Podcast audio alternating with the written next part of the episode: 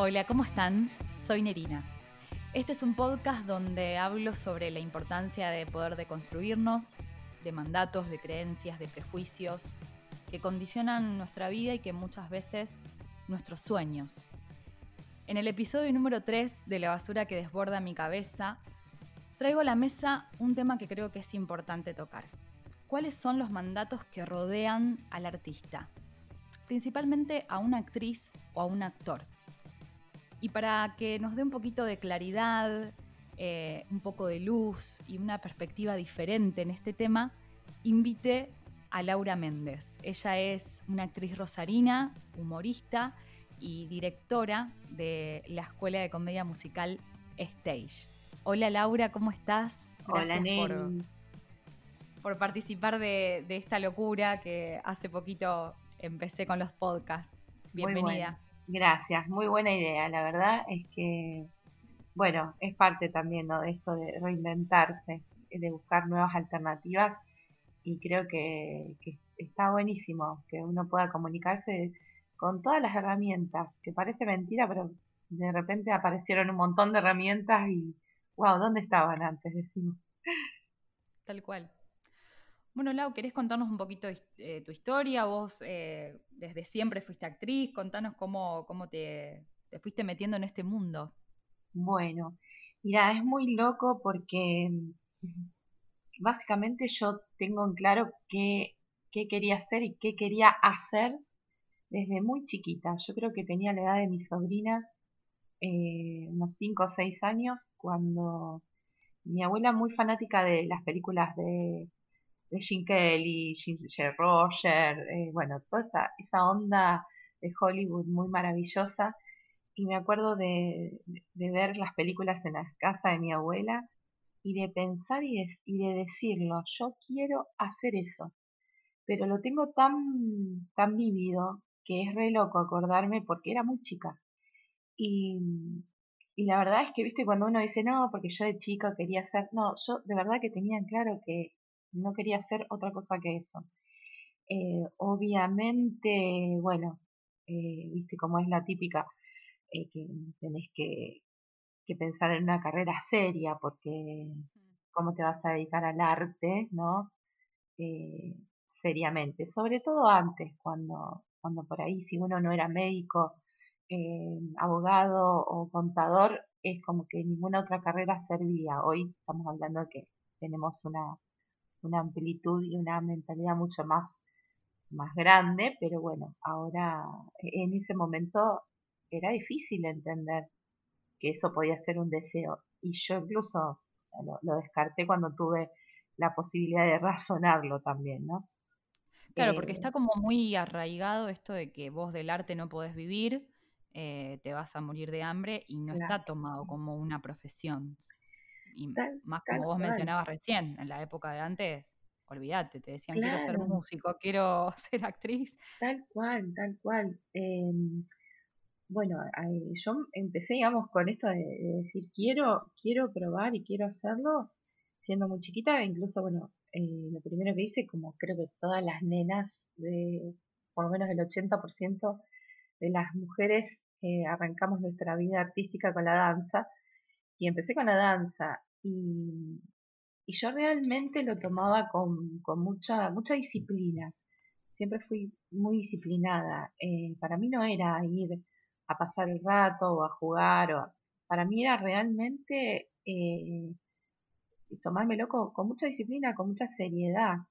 Em, y bueno, arranqué desde muy chiquita con eso y no paré nunca más. O sea, yo creo que yo tengo, voy a cumplir 38 este año eh, en octubre de este año y yo arranqué a los 7, 6, 6, 7 años. O sea, toda la vida. Toda la vida y, o sea, nunca dejé de ser estudiante porque si bien yo ahora tengo la escuela, doy clases, dirijo, pero nunca dejé de estudiar, nunca dejé de tomar clases y porque disfruto mucho aparte siendo estudiante. Eh, a mis 16 años arranqué con el teatro era algo que, que también antes de eso nunca me lo había planteado y me acuerdo que empecé en un espacio que era muy lúdico, eh, que funcionaba en el Centro de Expresiones Contemporáneas, ahí en el Parque España, con un grupo maravilloso de gente que la verdad es que hasta el día de hoy conservo amistades de ahí. Em, y, empecé porque justamente era una, era una adolescente bastante tímida. Mira mm. vos, los que me conocen no, no me lo creerían, pero sigo siendo, sigo siendo tímida, pero yo siempre digo que la timidez no es que uno la, la, vence, sino que aprende a vivir con eso, para, porque realmente por timidez uno deja hasta de, no sé, de, decir lo que quiere o lo que no quiere, y me parece que nadie puede vivir con eso, nunca. Em, y ahí descubrí un mundo totalmente diferente fuera de la danza, ¿no? Esto del teatro. Y, y el teatro fue, bueno, una apertura de, cabeza inmensa, eh, sobre todo eh, en cuanto a los vínculos. Me pasó de encontrarme con gente que, me abrió la cabeza y que me ayudó también a, meterme en su, en su cabeza y en su corazón de otra manera. ¿no? Hasta el momento había sido como, bueno, eh, no sé, calculo que debe ser también la época de la vida que me tocó vivir eso, que bueno, a los 16 uno está encontrando el mundo recién, ¿no? Sí. Este, así que bueno, ahí, ahí arrancó, ahí básicamente el tema del teatro, sobre todo, sí. Eh, y de ahí, bueno, arrancaste y no, no paraste. Eh, ¿Siempre te formaste con talleres? ¿Hiciste alguna carrera o cómo fue tu, tu formación? Sí, yo, eh, a ver, soy, soy muy inquieta en eso y, y siempre busqué, sí, busqué talleres, busqué, estudié, se podría decir, sí, es la carrera de teatro musical en el Teatro del Círculo, donde ahí también incorporé el tema del canto. eso, eso fue, yo tenía 19 años cuando arranqué con eso. Y, y bueno, sí, eh, digamos, eso fue como la formación más completa porque tenía todo, ¿no? La danza, el canto, el teatro pero a, la vez seguía con el tema de la danza, seguía con el tema del canto. Eh, cuando terminé, eso fueron cuatro años, eh, cuando terminé ahí, seguí también en forma particular estudiando. Y cuando terminé de estudiar en el teatro, me acuerdo que yo sentía la necesidad de, de ampliar un poco también el espectro en cuanto a elecciones de los... Si bien yo lo había pasado muy bien, para mí fue una experiencia súper positiva, eh, yo tenía esa curiosidad de decir, a ver, ¿qué necesito para, para, que, para poder armar una formación? Bueno, lo primero que necesitaba era gente que supiera más que yo. Eso siempre lo tuve muy en claro. Eh, no puedo concebir trabajar eh, digamos, eh, hacerme, ponerme todo al hombro, ¿no?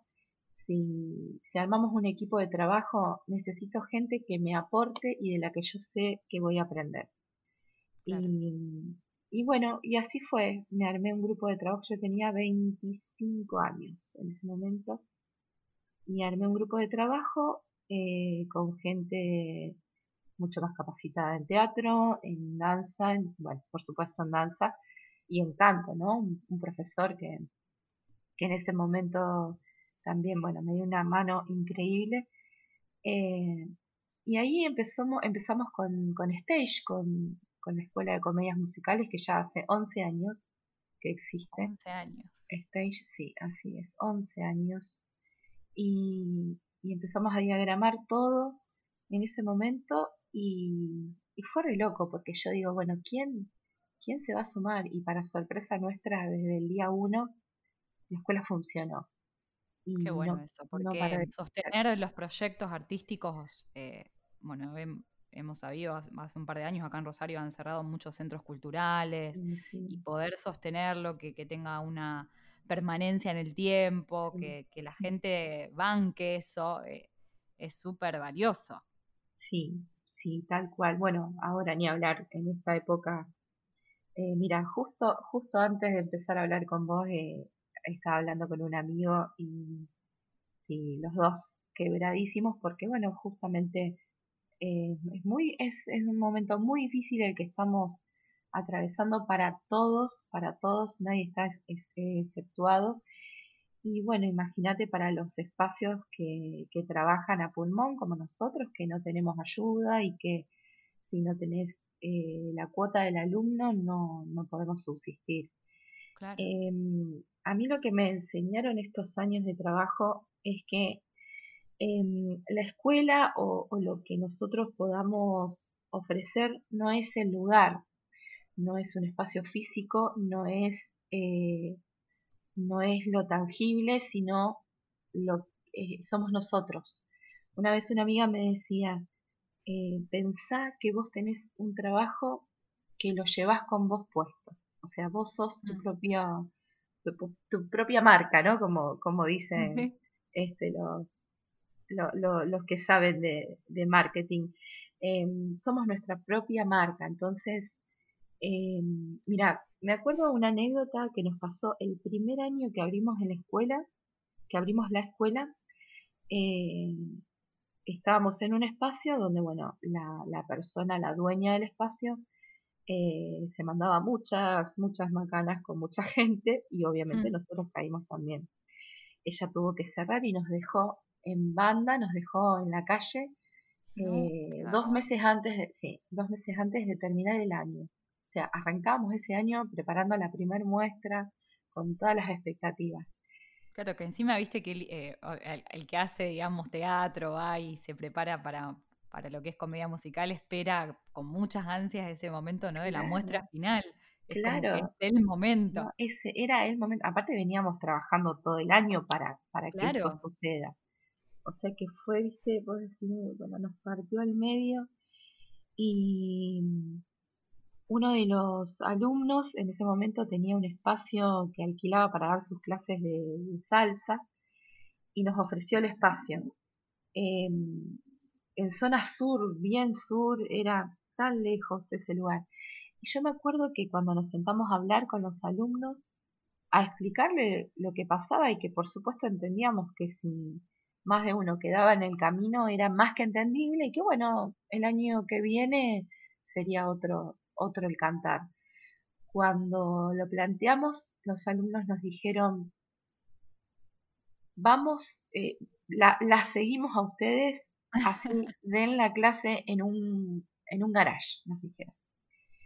Y ahí entendí eso, dije, claro, la gente, porque claro, nosotros estábamos en un espacio hermoso, que llamaba mucha gente, que no, y uno, ¿qué dice? Y viene por el espacio. Claro. Y nos dimos cuenta de uno cree. Uno cree, porque claro, y, más en ese momento donde empezás como a, armar tu camino, ¿no? Porque, bueno, no nos conocía. Eh, y eso fue como decir, wow, mira vos, ¿no? Y esta respuesta, decir, así vayan, pero sí, me, me acuerdo patente, diría, diría mi abuela, em, de decirnos esto, de así vayan a dar clases a un galpón, a un, a un garage, a un garage fue la palabra. Y vos sabés que, Neri, nos pasó algo muy similar el sábado pasado, no el anterior. Em, tuvimos que plantear también al grupo de alumnos que tenemos hoy, también que nos siguen a pesar de todo, que durante agosto las clases, y, probablemente hasta fin de año las clases iban a seguir virtuales, eh, con todo lo que implica la virtualidad. Y me acuerdo con mi socia, con Rocío, Rocío Alonso, mi socia, eh, tener una charla previa a esto y las dos muy angustiadas, decir, ¿cómo le decimos a esta gente que vamos a seguir así y vamos a, van a quedar en el camino? Y, y la respuesta fue, así ustedes den clases en un garage, nosotros los vamos a bancar. O sea, fue la misma respuesta, No con esas palabras, pero fue, sí, sí. acá estamos. O sea, si, si nos dicen que seguimos de esta manera, acá estamos, chicas, relájense porque no nos vamos a ningún lado.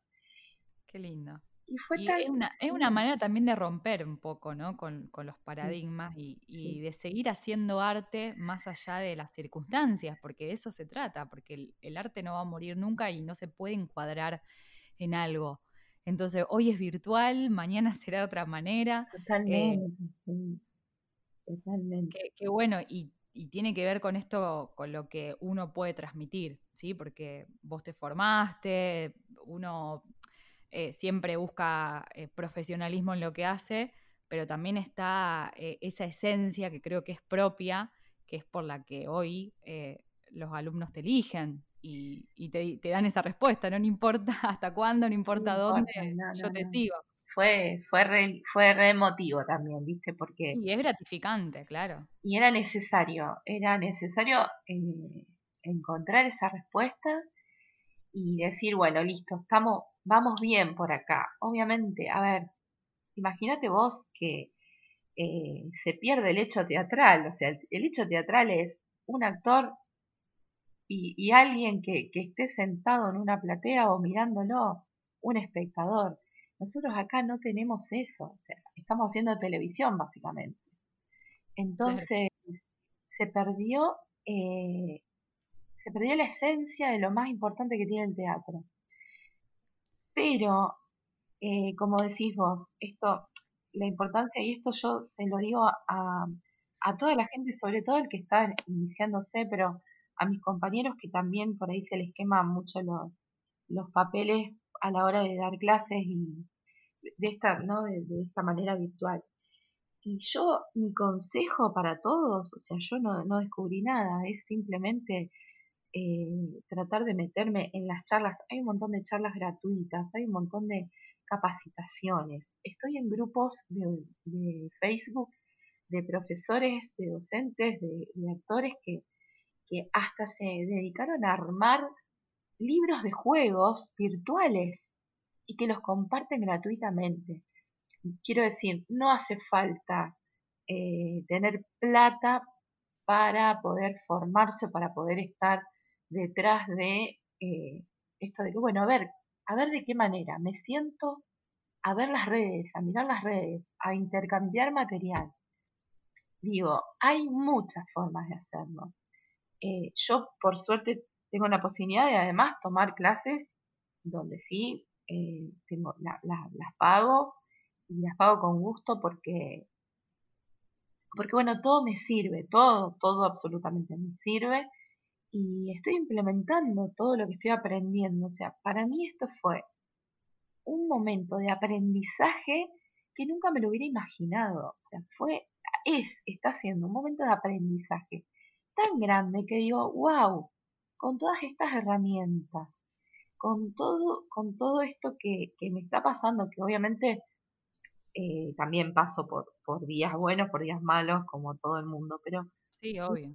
Con, todo, con todo esto que voy recolectando, em, si después de esto no, no empiezo a crecer o no empiezo a, a entender que, que soy yo o que es, es lo que ofrezco, lo que, lo que la gente busca, bueno, estoy perdida, no aprendí nada, necesito dos pandemias más para aprender. claro. Así que bueno, yo, yo creo que, que este momento es de aprendizaje, es para, para replantearse cosas, me ha pasado de, de algunos proyectos decir, bueno, no, esto no era, no era el momento, ni era para mí, los dejé de lado y aparecieron otros proyectos inimaginables con gente inimaginable. He conocido, yo digo, no puedo creer la cantidad de gente que he conocido en esta en este encierro. O sea, esa paradoja que tremendo, sí. Es increíble. Porque es como que se nos quiere aislar de algún modo, sea quien sea el, que cree ¿no? que esto es un virus implantado o que, es una, que justo surgió, pero de algún modo estamos aislados. Pero, eh, como vos decís, o sea, eh, la gente como que se esfuerza más o busca conectarse de alguna manera y sentirse también unido, ¿no? En, en, este proceso. Sí, sí, totalmente, totalmente.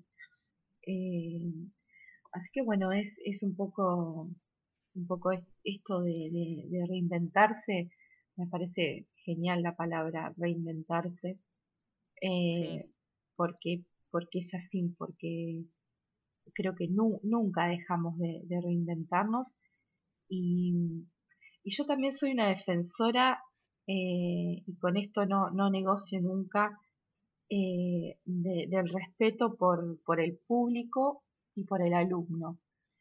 Eh, me pasa mucho de ver gente que, que, no respeta al público o al alumno en cuanto a que, no sé, no hay preparación, no hay ensayo. Cuando no hay ensayo o cuando no hay una buena dirección o cuando no hay un compromiso y las cosas se hacen eh, improvisadamente o se hacen agarrada de los pelos, como decimos, em, eso se nota, el público no es tonto.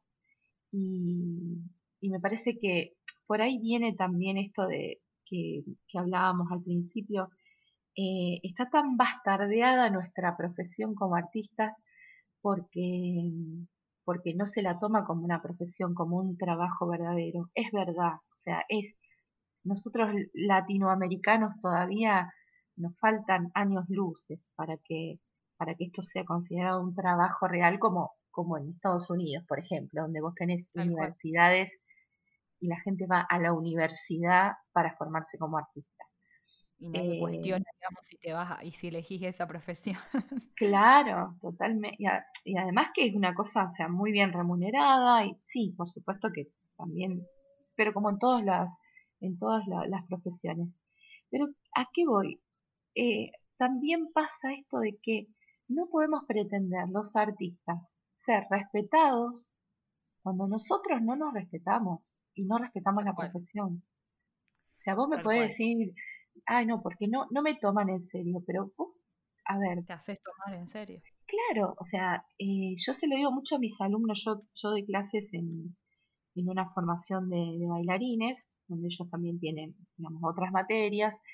Y, y entonces, esto de, por ejemplo, no sé, llegar tarde, no ir a los ensayos, ir a ensayar pero no tener los materiales, eso, eso hace también al, al profesionalismo. Entonces, ¿cómo yo puedo pretender que me tomen como un profesional si yo no me comporto como un profesional? O sea, es un ida y vuelta.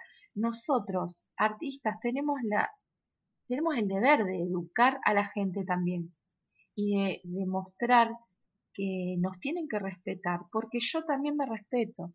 Si yo voy, si yo voy a actuar, me ha pasado muchas veces que me dicen, sobre todo al principio, eh, mira, te llamamos para actuar o para cantar, pero no te vamos a pagar esto para que la gente te conozca.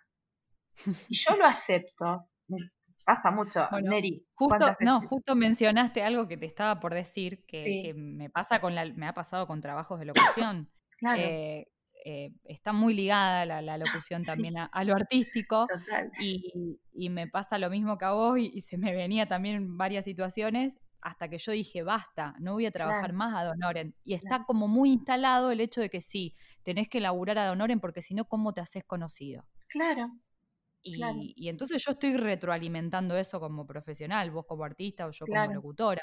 Hasta que en un momento dije, no pasa por ser creído, o sea, tu tiempo vale, tu formación vale, y si lo que vos estás haciendo realmente es profesional, exigí que se te pague. O sea, vas a laburar a una tienda sin desmerecer nada, a una tienda de ropa y te pagan. ¿Por qué no te van a pagar si vas a hacer una presentación? Pero tal cual, aparte, a ver, vos tuviste tu formación, tuviste años de formación, dinero invertido, tiempo invertido, esfuerzo. A nadie se le ocurriría decirle a un arquitecto, che, hacete un par de casas, eh, no te vamos a pagar, pero te vas a hacer reconocido. A nadie se le ocurriría. Pero en este ambiente sí pasa. Claro, claro. Y uno como que tiene que luchar también con eso. Tiene que luchar y se tiene que hacer valer. A ver, yo tuve muchas discusiones y esto mm. me pongo em, eh, con, muchos compañeros de, de, trabajo, de elenco, donde nos ha pasado esto de que, bueno, no, pero no, no nos van a pagar, pero nos dan el pancho y la coca, ¿viste? Sí, sí. Yo digo, sí, está bien, a ver, no todo en la vida, porque yo he ido a hacer funciones a beneficio, he ido a hacer funciones eh, con gente que realmente no podía, yo me he ofrecido a ir a actuar, a ir a, dar clases sin ganar un peso porque porque de corazón me sale. Ahora, cuando vos te das cuenta de que de que, te, digamos, te bastardean, no respetan tu trabajo, eso no lo puedo soportar. No lo puedo soportar. No, y es una manera de hacer valer la profesión. para totalmente, sí, totalmente. Pero es esto que te como vos decías al principio. Claro, claro. Sí, es como el médico, viste que yo trabajo eh, para la Mutual Médica en la Casa de la Cultura y lo hablamos mucho de esto también. El médico que, que viste, está en una reunión social y le dicen, ay, vos sabés que mira, me podés, me podés ver que me salió esto abajo del brazo y está haciendo una consulta, ¿me entendés? o sea, eh, la gente no se da cuenta, a veces no se da cuenta, a veces se da cuenta pero no le importa. Entonces, bueno, un poco esto de, de, poder respetar las profesiones y de poder entender que, que, es un trabajo. A mí me, me pasaba, me pasa mucho, de, que me pregunten, eh, ay, ¿vos a qué te dedicas? Yo soy actriz, doy clases. Ah, pero ¿y de qué vivís? ¿De qué trabajas? ¿De qué trabajas? Claro, que no está visto como un trabajo. Justo te iba a preguntar esto, porque cuando, cuando vemos, ponele al, al pibe que está haciendo malabares o que hace arte en la calle, no lo vemos como un laburo. Y el pibe se está dedicando a eso. Y en tu caso, vos trabajás de actriz. Totalmente. Mira, justo eh, hace un par de días estábamos en el auto con mi papá y había un chico también haciendo malabares y mi papá se quedó así como súper sorprendido de, de, la facilidad que tenía, ¿viste? Y me dice, mira qué bien este tipo, y dice, qué bárbaro, ¿cómo? Y, me decía, ¿hará algo de plata? Y yo digo, mira, no sé, no sé cuánta plata puede hacer, pero realmente está, o está dedicado a eso porque si no, no le sale. Y yo tengo, tenía un amigo hace muchos años, cuando yo estudiaba danza, estoy hablando, no sé, yo era adolescente, tenía un amigo que estudiaba, él, él era de un pueblo, estudiaba medicina. Los papás lo ayudaban, pero para sus gastos él tenía que, que hacer algo porque, claro, como estudiaba medicina y por ahí tenía horarios que no le permitían ir a trabajar ocho horas a algún lado, hacía malabares en, en los semáforos. Y además era bailarín, eh, o sea que estudiaba danza, eh, y el tipo, y hoy es médico y es un grosso. Y yo digo, mira qué loco, porque mm, también esto, ¿no? De vos decís, vos ves al pibe que hace malabares y vos decís, ah, este vago que vaya a laburar. ¿Cuántas veces lo escuchamos también? Sí, un montón de veces. Y a ver, no sabés cuál es la historia atrás de esa persona. Además está laburando, no está, saliendo a chorear. Pero obviamente, pero digo, esto de, del, del juicio, ¿no? Del juicio es tan fácil juzgar, es tan fácil decir, eh, ah, yo, yo haría tal cosa. El otro día publiqué en Facebook eh, un video que lo, lo, publico cada tanto porque me parece fantástico, que lo grabó un chico de España, no, no sé quién es, y empieza diciendo, empieza contando una anécdota de del papá de un amigo que le pregunta a su amigo a qué se dedicaba él. Y entonces el amigo, medio así como dudando, le dice, y es actor. Entonces el padre le dice, ah, un muerto de hambre. Entonces empieza a hacer una reflexión tan buena que yo creo que ahora en la pandemia es cuando más sentido toma. Entonces el tipo empieza a decir, ¿qué hubiera sido del mundo sin estos muertos de hambre? Y empiezan a, a nombrar, no sé, a Chaplin, a Frida Kahlo, a o sea, ¿qué hubiera sido el mundo sin música, sin teatro, sin el cine? Todo, todo, eh, eh, todo hecho por muertos de hambre. ¿Qué hubiéramos hecho nosotros en esta pandemia, en esta cuarentena, donde tenemos que estar encerrados sin la música, sin ver una película, sin ver una serie? Nos hubiéramos vuelto locos. Te, escucho, te escucho lo que vos me decís y se me viene, o sea, una de las profesiones más bastardeadas, que es la del arte, es una de las más necesarias para sentirnos vivos o vivas. claro. Qué loco. Eh, eh, es así, es así. Lau, em, ¿vos creés un poco, yo, bueno, no sé, lo, lo, escucho o, está dentro de este eh, colectivo general, que se relaciona mucho la, la fama con el ser artista eh, y que son cosas totalmente diferentes, ¿no? Mira. O sea, como que tenés que llegar sí o sí para tener, entre comillas, éxito. Me, lo han dicho, y hasta que vos no llegues a la tele, y yo capaz que puedo ser súper exitosa haciendo un podcast y me siento bien y soy feliz. Sí. Y no soy famosa. O sea, a ver si vos estás de acuerdo con esto o no. Mira, eh, yo creo que la fama es una, es una mentira, es una gran mentira. Eh, hoy es famoso el que tiene más seguidores en Instagram. O sea, no, no estamos hablando, quiero decir, no, no, no decimos, eh, pienso yo, eh, no, es, no es famoso el, el talentoso, sino el que, lo, el que supo quizás atraer más, eh, más seguidores. O sea, yo, yo puedo ser famosa porque por, por hacer algún, o, por meterme eh, a pelear con alguien y me hago famosa. ¿Me entendés? Sí, sí, y no necesariamente tenés talento. Y no por, claro, y no por mi talento, no porque eh, es algo, mira, es muy relativo. Eh, sí, es verdad que la fama ayuda a los artistas a ser conocidos. Hoy por hoy la televisión no sé si es lo que más fama te da. antes era, bueno, antes se pensaba eso, y la verdad es que, a ver, es un tema que, que no me lo planteo mucho porque no, no me interesa en cuanto, en cuanto a fama. Claro, no es tu foco. No, nunca fue mi foco y trato de que mis alumnos también entiendan de que no, de que no van a triunfar porque aparezcan eh, bailando en, en, lo de Tinelli, ¿no?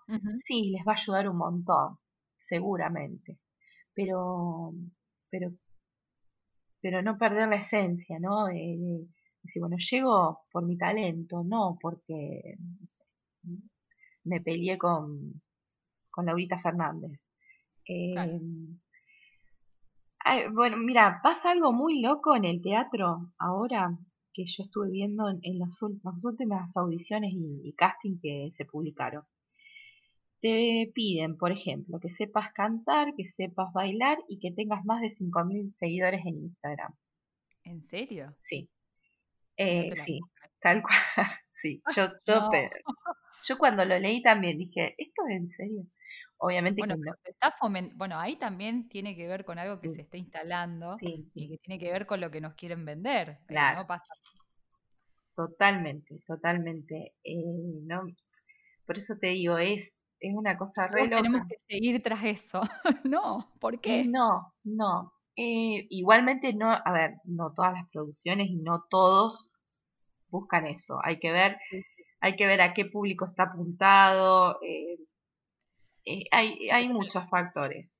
Pero hay algunos que te lo están pidiendo como un requisito, digamos. Como un requisito. si bien las redes sociales también es parte hoy de nuestro currículum, porque yo misma, yo misma cuando he tomado casting, cuando tengo que, llamar artistas o, profesores que trabajan conmigo, me meto en las redes sociales.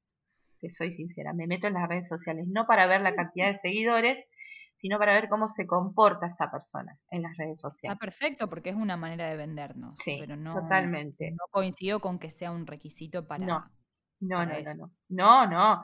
Eh, a ver, hoy, hoy por hoy, bueno, lo decías vos en, tu curso, Nelly, el otro día, eh, se puede hasta comprar seguidores, o sea, sí. esto, esto es una gran no garantiza, es una gran mentira y está rodeado ¿no? de todo este tema de, la fama, también tiene que ver con eso. Claro, totalmente. Así que no, para mí, a ver, eh, ya te digo, obviamente que ayuda la fama, pero no, no te garantiza que lo que vos estés haciendo es de calidad. Yo creo que se pierde, eh, digamos, la conclusión es esa, se pierde la calidad por, mm. por, em, por este afán de, ser conocido. Entonces, eh, no importa cuál sea el contenido, hago, hago, hago por hacer para que la gente me siga. Y entonces se descuidan un montón de cosas. Em, y no sé, eh, tendría, esto es como para otra charla aparte, me parece, sí. Pero está bueno lo que vos dijiste de, la esencia, ¿no? De no perder la esencia. Y, y, no hacer las cosas solo, o sea, si bien esto es algo que te expone, pero no hacerlas solamente para agradar a los demás, claro, para tener tal cosa. Claro. Bueno, ahora en cuarentena, ahora ya no sé si tanto, pero al principio, el primer mes, hubo así como una vorágine de todo el mundo tener la necesidad de filmarse y demostrar lo que estaban haciendo. ¿Viste? sí, desde el ejercicio, desde la vida fitness, que, se instaló mucho. Claro, pero que sí o sí tenés que hacer y mostrar que estás haciendo algo, porque si no, tu cuarentena no, no fue productiva. claro, como que fracasaste como, como cuarentenista. claro. qué sé yo. Eh, entonces yo digo, qué loco esto, qué, qué fenómeno. Ah, eh, pensaba yo desde, no sé, un psicólogo que vea esto, ¿no? ¿Cómo funcionará la mente de, de la gente. A mí, a mí me agarró por al revés. A mí me agarró por no querer aparecer, justamente.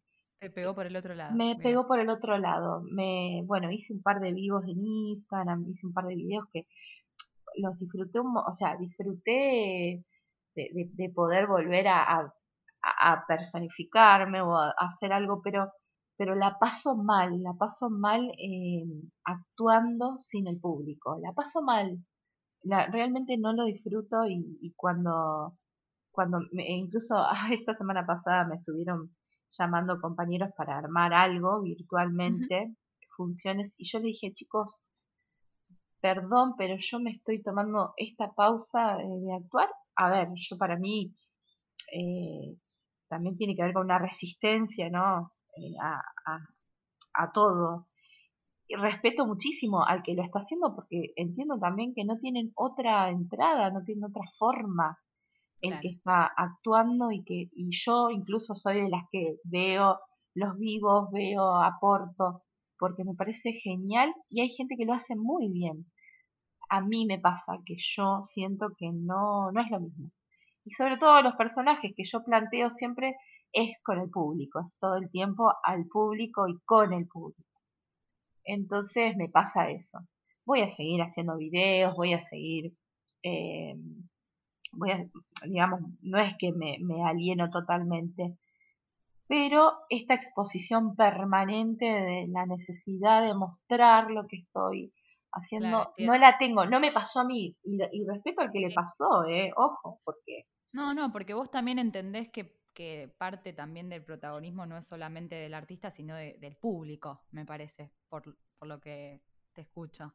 Totalmente, bueno. Es tan importante el público como, o sea, que no es solo una cuestión de estrellato. Totalmente, no, no, no. No, no, es que es así, o sea, no, no puedo concebir, no puedo concebir, no puedo concebir el teatro sin público. En eso, en eso sí, quizás algunos me dicen, eh, bueno, sos arcaica. Y bueno, eh, a mí me pasa eso. Me pasa. Yo soy todavía de las que va a los recitales y no saca fotos, por ejemplo. Ah, mira, Laura, está bien, disfrutás el momento y, lo vivís desde... No, no saco el celular en un... Eh, está bueno, porque tiene que ver con la percepción, de no vivir las cosas desde una pantalla o porque te la están contando. Sí, el aquí y ahora. Eh, eso me lo dio la meditación, muchos años de meditación. El aquí ahora. Sí, eh, de estar aquí ahora. ¿Viste, ¿Viste la gente que va mirando, mira el, recital a través de la pantalla del celular? Eso nunca lo voy a entender. No es lo mismo. Eh, no, no saco fotos ni siquiera cuando en las reuniones de amigos ponen. Yo, yo salgo en la foto, pero no, saco. No saco. No, no porque me olvido, no porque no quiera sacar. No, estás disfrutando el momento, estás viviendo el momento. Sí, sí. Y está bueno, está bueno eso. Es lindo, es lindo percibir y, vivir el aquí y ahora, como decís. Claro, sí, soy rara en eso, yo sé que soy rara, pero... Pero sos vos. Claro, viste, es, es como muy loco. Obviamente que me fui ayornando y, y a ver, me, me, tuve que ayornar a esta, a esta virtualidad que está buenísima. Anoche justo fue muy gracioso porque hicimos una reunión con un grupo de gente que yo ni conocía la mayoría. Eh, hicimos un karaoke virtual fue tan bizarro y tan gracioso. Y fuimos tres, yo dije, no, voy a entrar un ratito porque esto para mí, esto no es para mí, entro un ratito a ver qué onda. Me quedé tres horas. No, no, era una cosa que no podíamos parar, aparte cantamos, yo canté, yo dije, nunca voy a cantar a través de esto, canté. O sea, la pasamos re bien y digo yo, mira qué loco, había gente de, de otros países, o sea, era una cosa muy, muy bizarra. Eh, así que no, por eso te digo, yo me resisto a algunas cosas, pero pero también voy entendiendo que, ah, bueno, no era tan así. Claro. No, era tan así. Claro. Tampoco es que te cerrás 100%. No, no, no, pero bueno, pero me costó, o sea, no, ¿quién se iba a imaginar que, íbamos a hacer esto? El, el, martes pasado hicimos una clase abierta, una especie de muestra con el grupo de, de preadolescentes de, de la Escuela de Comedia Musical virtual también. O sea, los papás se conectaron a Zoom. Qué loco. y salieron cosas tan lindas. Está bien, las chicas la tienen re clara porque tienen entre 10 y 14 años, entonces imagínate. Eh, y yo pensaba, si vos me hubieras dicho hace cinco meses atrás que yo iba a vivir algo así, yo me... Ni vos te la creías, te venía Laura del futuro y te decía. Pero claro, ¿me entendés? No, no, eso, eso no se va a poder. Justo estaba escribiendo un texto ahora con, con, ese, con esa temática del no se va a poder. Y se pudo. Y qué sé yo, creo que, que el que el que no entiende que, que ahora digamos, es momento de, de encontrarse, reencontrarse y de, y de plantearse y de crecer, no entendió nada. Es esto que te digo, necesitamos otra pandemia más para entender. No, esperemos que no, que podamos entender y esperemos que, podamos, que podamos crecer. Sí, sí, yo, yo deseo con todo mi corazón que, que, que todo, que, que, cada uno encuentre, aunque sea, viste, o, plantearse, o, o, que se den cuenta que la vida tampoco es esto de postergar, nos postergamos todo el tiempo, dejamos para, para más tarde, para después, para... sí, a veces lo que más, lo que más nos gusta, bueno, a mí me pasa con, con, la carrera de actriz, lo postergué mucho tiempo, puse en primer lugar otras cosas y, y me doy cuenta que, que, por más que haga un montón de otras cosas, lo que, como yo te escuchaba hablar cuando contabas tu historia de chiquita, y yo de chiquita quería eso, o sea, yo sabía que quería ser actriz. Si bien mi historia fue distinta o me pasó algo en el medio que hizo que, que tiene que ver con esta, esta cuestión de los mandatos, mm. eh, de las creencias, que, que, tenga que postergar algo que, que, me hace feliz, que lo disfruto. Y que sé que también nací para eso. Porque de chiquita nadie me dijo, Nerina, tenés que ser actriz. No, eh, me salía de chica. Por eso me identifiqué con, con, lo que vos contabas cuando, cuando eras más chica. Y está bueno esto que decís de no postergar, porque la vida se pasa. Mira, vos sabés cuánta gente conozco a través de, del teatro, alumnos, yo tengo alumnos, muchos alumnos grandes de, más de 60 años, que se acercan y me dicen, ay, eh, siempre tuve ganas de empezar y bueno, me animé ahora que ya me jubilé y que, a ver, nunca es tarde, ¿eh? porque creo yo que para, pero ¿por qué tenés que esperar tanto? ¿Por qué tuviste que esperar tanto para darte el lugar? Hablando de cualquier, en cualquier actividad, no, no solamente lo artístico. Hay gente que, no sé, eh, le gustaría empezar a cocinar, tomar cursos de cocina y nunca lo hicieron porque. Y yo digo, a ver, nos tenemos que despertar de una vez y darnos cuenta de que no tenemos todo el tiempo. Yo no sé si mañana mañana, a ver, eh, es terrible lo que voy a decir. Yo no sé si mañana me enfermo y, y no lo aguanto al bicho. es, cierto, es cierto lo que vos decís porque le pasó a mucha gente que, con, con, la pandemia, con el virus. claro. O sea, nadie se imaginaba que este virus iba a venir. Entonces también te da como una señal de decir, che, ¿qué estamos haciendo con nuestra vida, con nuestro tiempo? Con nuestro tiempo, con nuestra vida, con nuestros, con los sueños y con, y con las ganas también, con las ganas. Y también ¿sabes qué? Hablé con un montón de gente la semana pasada, bueno, y a mí también estoy eh, con momentos, me, da ese bajón y, me siento mal y me dan ganas de, romper todo y de salir y de que estoy cansada, estoy harta. Y está bueno darse ese momento también. Es necesario, porque también tenemos, fíjate, hablando de esto, de los mandatos sociales, socialmente, ¿qué te dicen? no llores, no estés mal. ¿Por qué? No te enojes. No te enojes, ¿por qué? ¿Qué somos robots?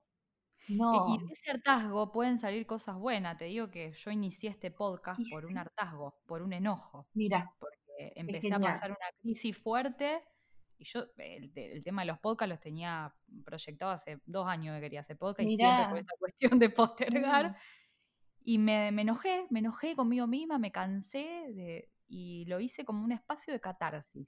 No pensé en si iba a tener éxito o qué era lo correcto, no, me largué, chau. Y, y se empezó a crear un espacio re lindo eh, y donde también tengo devolución de la gente que, que hablamos de estos temas y que la gente se identifica, les hace bien, les aporta algo bueno y salió de esto, de este hartazgo. De, esto que te dicen, no, no te tenés que enojar o, no te tenés que cansar. Claro, claro, pero sí, eh, a ver, eh, yo creo que las mejores ideas de, la historia han salido de, hartazgos, de, Siempre me acuerdo, mira, que me río muchísimo porque aparte me identifica mucho. Eh, hay una obra de, de Mozart que se llama, eh, se llama, bueno, la reina de la noche es el área, el área es la reina de la noche que es una de las áreas de ópera más difíciles para las mujeres. Sí. Es para mí, es de, bueno, yo tuve mi época también de, la lírica, tengo de, ah, mira del tema del lírico, sí, sí, sí, estuve en el, coro eh, de la ópera Rosario. Y tuve una época donde eh, la verdad es que consumía mucho. Para mí, esa, esa área de ópera es maravillosa, es la mejor área que existe. Y esa canción surge, esa, esa área surge porque Mozart vivía, le tocó vivir con la suegra en un momento. Y la suegra lo hartaba, pero le picaba los sesos, era, era terrible.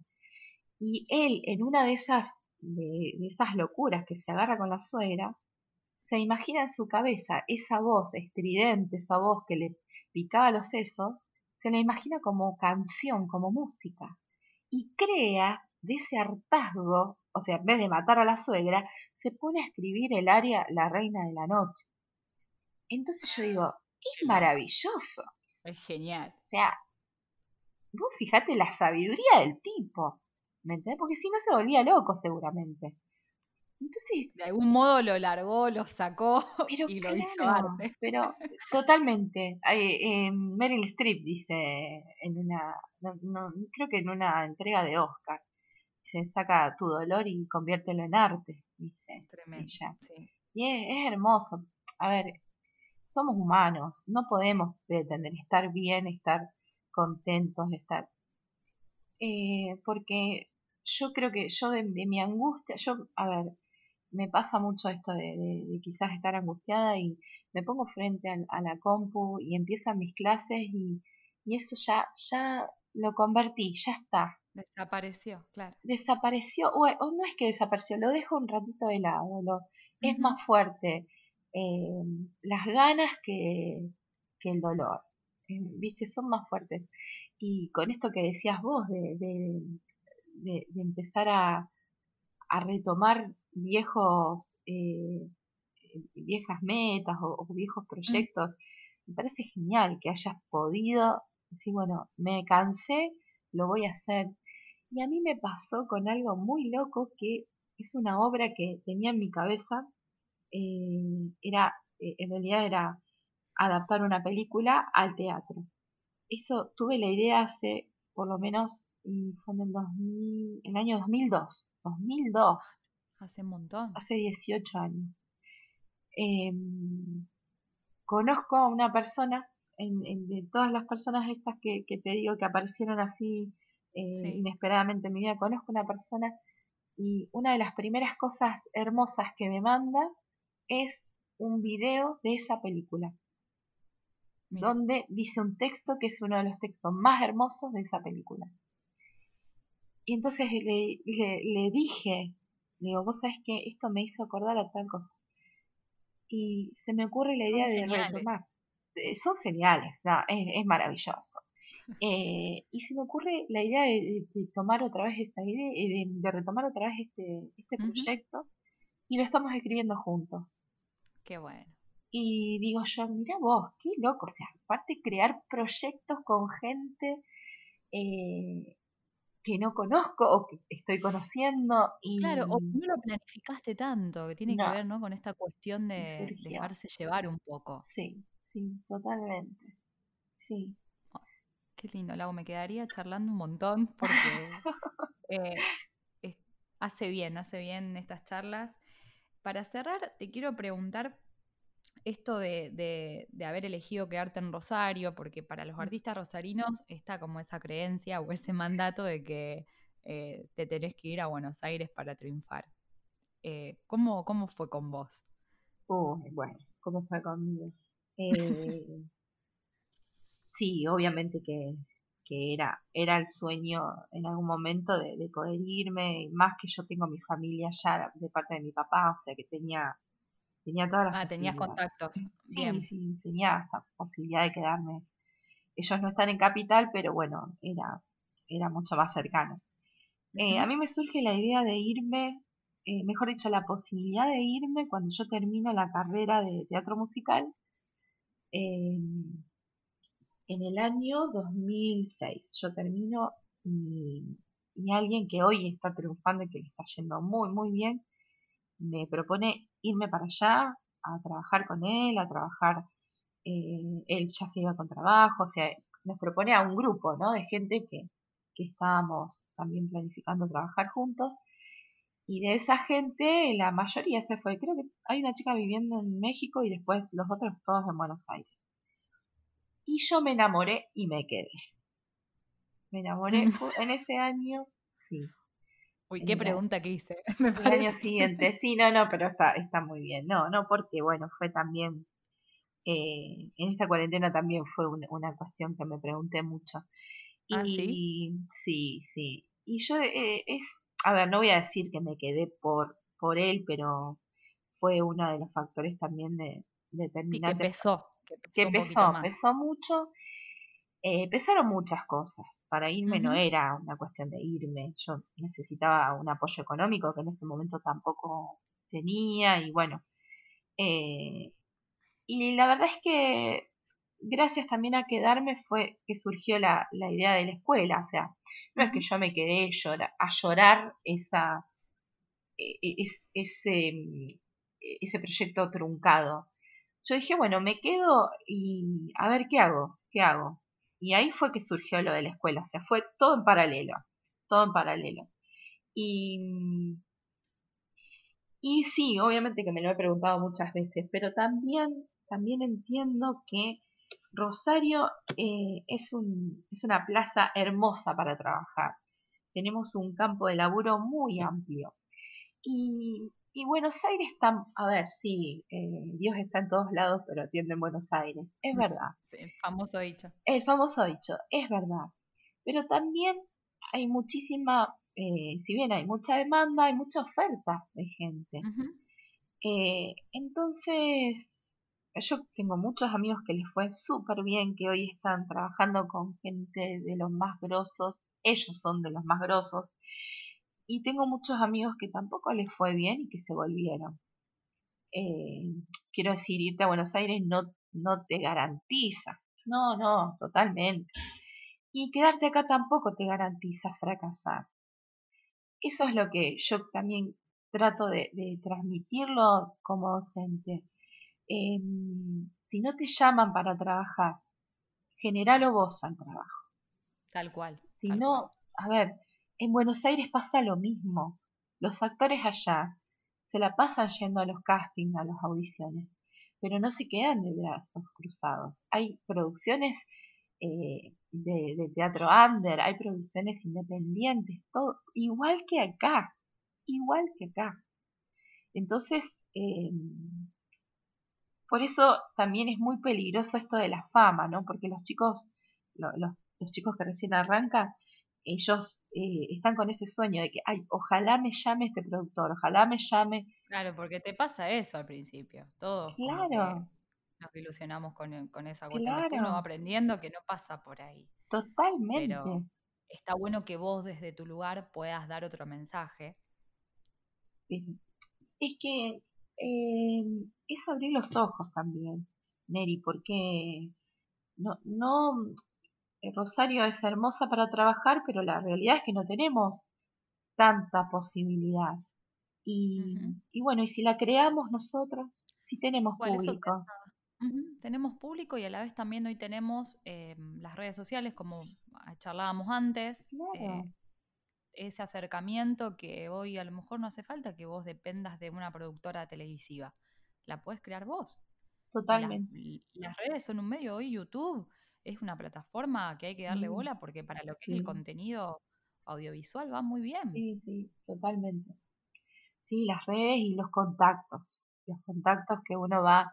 Los contactos, eh, no digo de, productores, sí, además, pero los contactos estos de, de generarnos entre nosotros. A mí me, está pasando mucho de, recibir mensajes de gente, de, directores o de, o de, gente que tiene espacios para preguntarme, che, ¿cómo la están llevando ustedes? ¿Cómo, qué, qué están...? Y eso me sorprendió mucho porque digo, mira qué loco.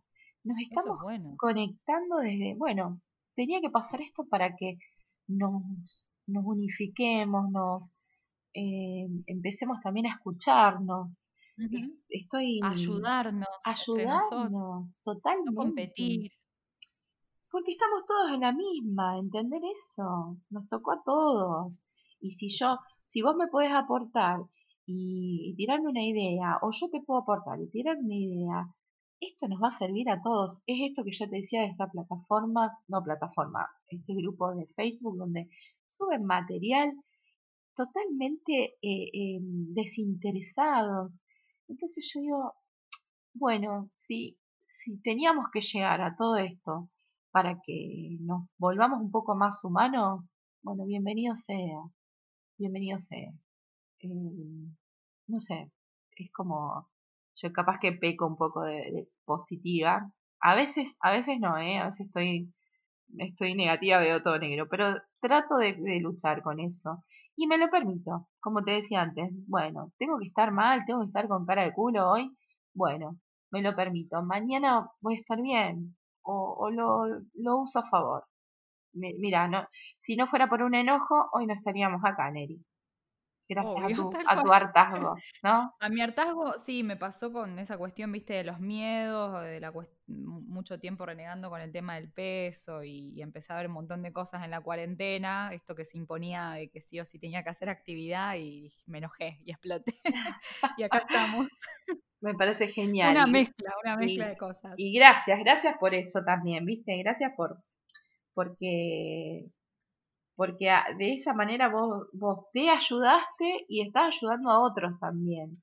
Porque la gente que te escucha se inspira, Neri, es, es así, se inspira con, lo que escucha eh, y con lo que y con el ejemplo que vos estás dando también, porque no sé, yo ahora termino esto y digo, ay, me dan ganas de hacer un podcast también. No lo voy a hacer, obviamente. pero ¿por qué no? pero te hacer, ya no me da el tiempo, ya no me da el tiempo. bueno, más adelante, no, no lo descartes, está bueno. Pero... soy súper fan, súper fan de los podcasts.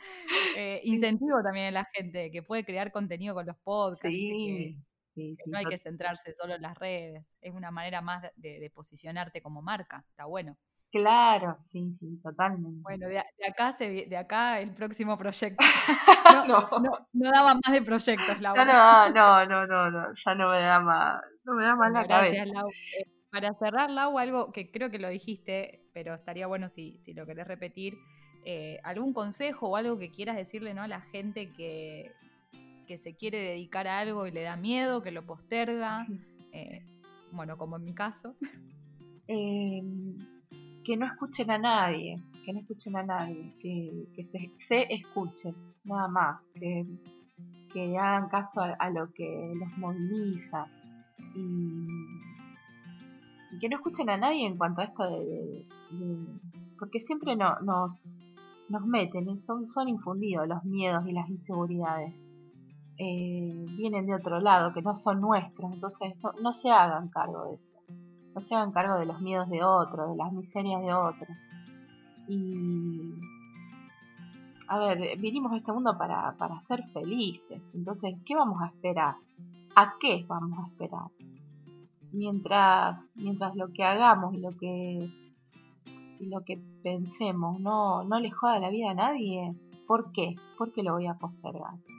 Nada, eso, eso. No, no hay tiempo, no tenemos tiempo. La vida no, no nos espera. Entonces, no, no tenemos que esperar nada.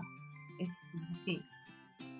Excelente, Lau, me encantó tu aporte, me encantó charlar con vos. Te vuelvo a agradecer por tu tiempo, eh, por tu sencillez también, que eso enseña, y a seguir adelante con, este sueño que, nunca abandonaste. Bueno, no, gracias a vos, Neri, por este espacio.